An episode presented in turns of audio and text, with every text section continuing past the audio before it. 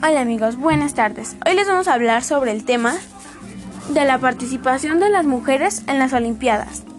Bueno, las mujeres son una parte esencial sobre todo. Ellas pueden llegar a tener grandes metas, deportistas, atléticas, tienen demasiadas cosas en común. Pero hoy les voy a hablar sobre la participación de estas señoritas y mujeres en la participación de las Olimpiadas. La primera participación en Juegos de una mujer fue en 1990. En más de un siglo han llegado a representar casi la mitad del total de participantes. Punto. Londres 2012.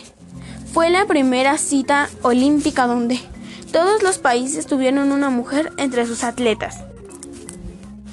Me presento, soy Alan Alexander, curso el primero B en la secundaria Ingeniero Salvador Sánchez Colín. Y hoy estamos a miércoles 10 de marzo y es un día muy caluroso. Y seguimos. Nosotros estamos hablando sobre el tema de las mujeres porque son una parte esencial en la vida de cualquier persona.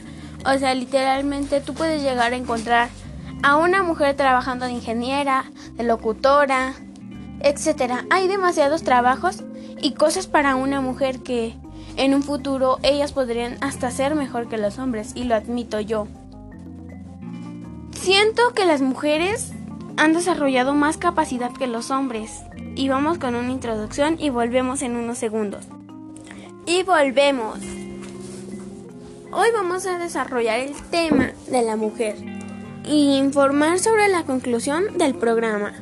El programa trata sobre tratar de igualitar Tratar de persuadir la capacidad de una mujer y admitir que ellas podrían llegar a ser más comprensivas, amorosas, cariñosas e humildes en la vida.